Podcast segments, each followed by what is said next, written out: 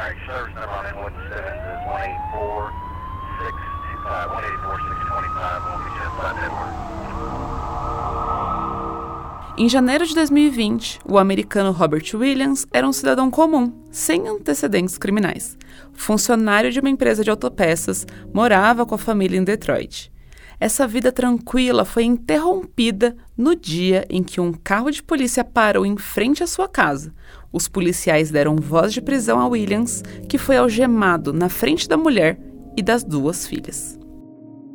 Acusado de furto, Williams passou a noite preso, no dia seguinte, dois investigadores mostraram imagens captadas pela câmera de uma loja. Nas fotografias, aparecia um homem negro usando boné de beisebol. Para Williams, era óbvio que o homem da imagem não tinha nada a ver com ele fisicamente. Ele perguntou então aos policiais: Vocês acham que todos os homens negros se parecem?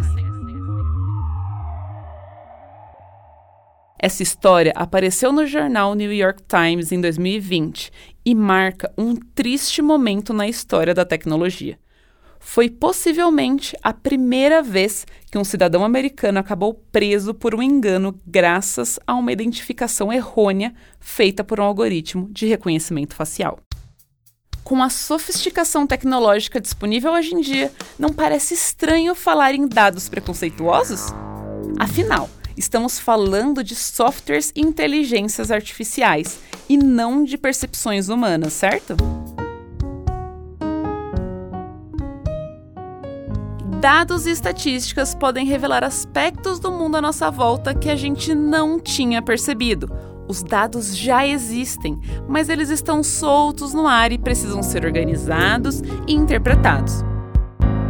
Eu sou Júlia Jacoldi, a matemaníaca. Nesse episódio, a gente vai tratar de uma das questões mais controversas relacionadas aos dados, quando eles acabam servindo para reforçar o preconceito e o racismo estrutural. Ouve esse dado, um podcast do Sesc São Paulo e parte do projeto, no fim das contas. A determinação das informações que a gente tem acesso passa pela inteligência artificial, pelos algoritmos, mas ela não nasce na tecnologia.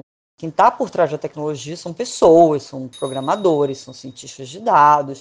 Essa é a Maria Marta, diretora de conteúdo da Gênero e Número, uma iniciativa de mídia para as discussões sobre igualdade de gênero e raça por meio dos dados. E nessas áreas a gente sabe que tem uma, uma predominância de pessoas brancas. Então, inevitavelmente acontece uma, uma reprodução de, de padrões racistas que essas pessoas trazem para o trabalho, mesmo que inconsciente, por causa do, do racismo estrutural, do racismo sistêmico que atravessa a nossa sociedade. Qual o tamanho dessa falta de representatividade? Para a gente ter uma ideia, vai ter que olhar dados dos Estados Unidos. Primeiro, porque a informação sobre o Brasil é escassa. Mas mais importante é naquele país que ficam as sedes das Big Techs, como Google, Apple, Amazon e Microsoft. Responsáveis por tecnologia e algoritmos usados todos os dias por nós em todo o mundo. Em 2020, por exemplo, o Google afirmou que 3,7% dos seus funcionários e terceirizados eram negros e 5,9% eram de origem latina, os números mudaram desde 2014, quando a empresa divulgou pela primeira vez esse tipo de dado. Naquele ano, só 1,9% eram negros e 2,9% latinos. Esse retrato da indústria de tecnologia começa a ser feito, na verdade, bem antes, na faculdade. Em 2016, só 6% dos formados em cursos de ciência, tecnologia, engenharia e matemática eram negros. Esse dado é da Fundação Nacional da Ciência, agência do governo americano que incentiva a pesquisa e estudo na ciência e engenharia. Já acontecia antes do digital. Por exemplo, lápis de cor de pele que só tinham um tom ou fotografia calibrada para peles claras. Esse é o Tarcísio Silva. Ele é autor do livro Racismo Algorítmico: Mídia, Inteligência Artificial e Discriminação nas Redes Digitais. O Tarcísio fala do que acontece na indústria quando se tem só um padrão hegemônico em mente. Quando o aprendizado de máquina reproduz dados históricos como se representassem o ideal, não só reproduzem opressões, como intensificam e as escondem nos sistemas. No caso de tecnologias digitais baseadas em dados e ou inteligência artificial, isto pode acontecer através da reprodução impensada de vieses já existentes na sociedade. E a ideia de neutralidade da tecnologia piora o problema, pois dificulta a investigação e a remediação. A tecnologia de reconhecimento facial é uma das áreas onde a reprodução de vieses racistas mais preocupa, porque pode gerar grandes injustiças. Como são ferramentas que vêm sendo usadas cada vez mais por sistemas de policiamento e segurança, abre-se margem para casos como o do Robert Williams, que eu contei no começo do episódio de hoje. Aqui vale uma rápida explicação técnica sobre o reconhecimento facial. Nesses sistemas, algoritmos identificam um rosto a partir da leitura de dezenas de características. Para que essa leitura seja mais precisa possível, os algoritmos precisam ser treinados a reconhecer padrões, um processo conhecido como aprendizado de máquina. Do you read me, Hal? Affirmative, Dave. I read you. Esse aprendizado melhora à medida que se alimentam os algoritmos com mais dados. O problema começa nesses bancos de dados usados para treinar os algoritmos. Um estudo americano de 2018, feito no MIT, apontou que um conjunto de dados, ou dataset, considerado modelo para a área de reconhecimento facial, era composto de 84% de rostos brancos e quase 80% de rostos de homens. O resultado é que os sistemas aprendem mais sobre determinados tipos de rostos, ao analisar três sistemas de reconhecimento facial disponíveis nos Estados Unidos, o estudo comprovou que, quando se trata de mulheres com peles mais escura, o índice de erro chega a quase 35%. Já com homens de pele mais clara, esse índice de erro é de menos de 1%. Os sistemas chegaram a errar o gênero de mulheres negras famosas, como a ex-primeira-dama dos Estados Unidos, Michelle Obama, e a apresentadora Oprah Winfrey. Há forte consenso entre pesquisadores e ativistas de direitos humanos que tecnologias como reconhecimento facial no espaço público possuem impactos discriminatórios incontornáveis, porque elas erram com muito mais frequência com imagens de pessoas negras. Tarcísio Silva de novo. Promove uma hipervigilância social que não resolve problemas mas enfatiza a violência estatal em países com encarceramento em massa, como o Brasil. O que parece evidente é que, se não forem desenvolvidas ou usadas adequadamente, a tecnologia de reconhecimento facial pode ser só a face mais atual e high-tech de erros e injustiças históricas cometidas contra pessoas negras no âmbito de policiamento e de investigação. Bom, Enquanto nos Estados Unidos já se propõem leis para combater a discriminação dos algoritmos, no Brasil a gente aprovou a Lei Geral de Proteção de Dados, que não aborda o tema de maneira específica.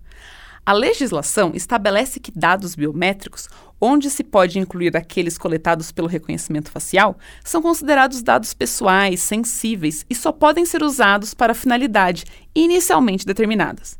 Ao mesmo tempo, a nova lei, conhecida pela sigla LGPD, diz que atividades relacionadas à segurança pública devem seguir esses princípios, mas que necessitam de uma lei específica. Com ou sem lei específica, sistemas de reconhecimento facial já estão sendo usados em pelo menos 20 estados brasileiros por órgãos de segurança pública.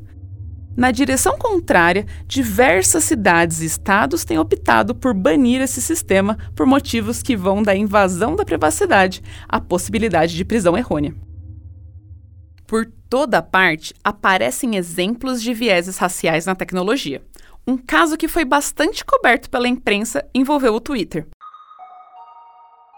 Em 2020, usuários da rede social começaram a reparar que o mecanismo que editava automaticamente fotos sempre preferia manter pessoas brancas do que negras na imagem final cortada.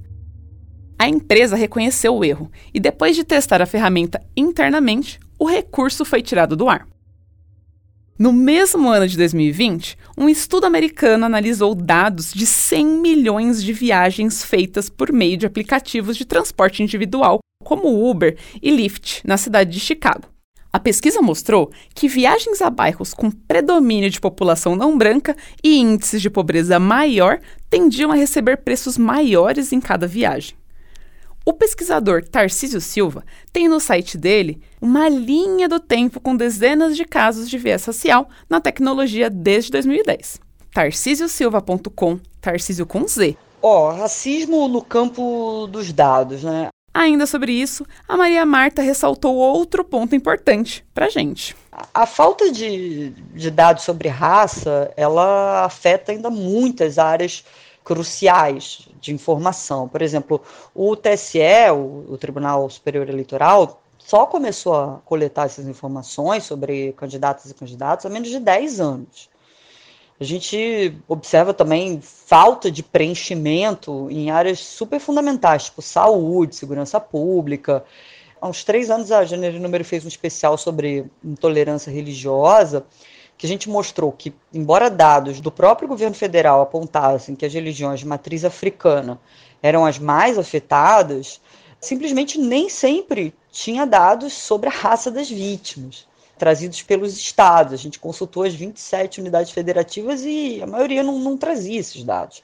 No caso da Covid também, a gente percebe um grande número de registros de hospitalização e morte sem raça, né? o, o famoso NA, no preenchimento. Isso prejudica muito o desenvolvimento de políticas públicas, porque fica difícil de, de mencionar o tamanho dos problemas e pensar em soluções específicas que justamente contemplem populações negras e indígenas. E aí vem a pergunta: o que fazer diante desse cenário? Como combater esses vieses da tecnologia? A grande questão é como as relações de poder injustas moldam o discurso sobre tecnologias e inteligência artificial em prol das opressões. O Tarcísio Silva comenta como esse combate deve ser feito em nível estrutural. Assim, o controle da tecnociência, através da participação ampla da sociedade, é necessário. Algumas aplicações tecnológicas, como precificação diferencial baseada em comportamento, anúncios hipersegmentados em dados pessoais, ou reconhecimento facial trazem mais malefícios do que benefícios para as sociedades em crescente desigualdade. Regulação ou mesmo banimento de alguns tipos de aplicações possíveis, mas não socialmente desejáveis, deve estar em nosso rol de opções. Para Maria Marta, a resposta é simples: é preciso incentivar a diversidade nas empresas de tecnologia. Trazer diversidade para essa área significa trazer outros olhares, outras práticas de trabalho que justamente não vão estar impregnadas da experiência de pessoas brancas. Então, valorizar o trabalho de pessoas de outras raças, ouvir essas pessoas, trabalhar com elas, trocar experiências, ajuda muito a, a mudar essa estrutura. É, na Gênero e Número, ano passado, a gente lançou uma plataforma chamada Racismo Brasileira, que traz dados e depoimentos justamente sobre esse racismo cotidiano que é notado desde sempre pelas pessoas negras. E para fazer a programação dessa plataforma, a gente trabalhou com um time de desenvolvedores negros também, porque a gente sabe que não fazia nenhum sentido sequer cogitar falar sobre isso de um ponto de vista branco. Bom, Agora, eu quero te contar um pouco sobre o que a gente vai abordar no próximo episódio de Ouve esse Dado. A gente vai falar sobre como dados podem ser usados na solução de problemas, como a melhora nas relações entre as pessoas em grupos, organizações ou cidades. Não perca! Eu sou a Julia Jacoldi, a matemaníaca. Ouve esse dado é uma produção da Trovão Mídia para a Sesc São Paulo. Reportagem e roteiro de Camilo Rocha, edição, mixagem e finalização de Mariana Romano e trilha sonora do Estúdio O. Esse podcast é parte do projeto No Fim das Contas, idealizado pela equipe de programação do Sesc Belenzinho e uma realização do Sesc São Paulo. Tem acesso a esta e outras produções do Sesc São Paulo gratuitamente. Basta digitar sesc.digital no seu navegador e pronto! Você também pode nos ouvir no Spotify, na Deezer e na Apple.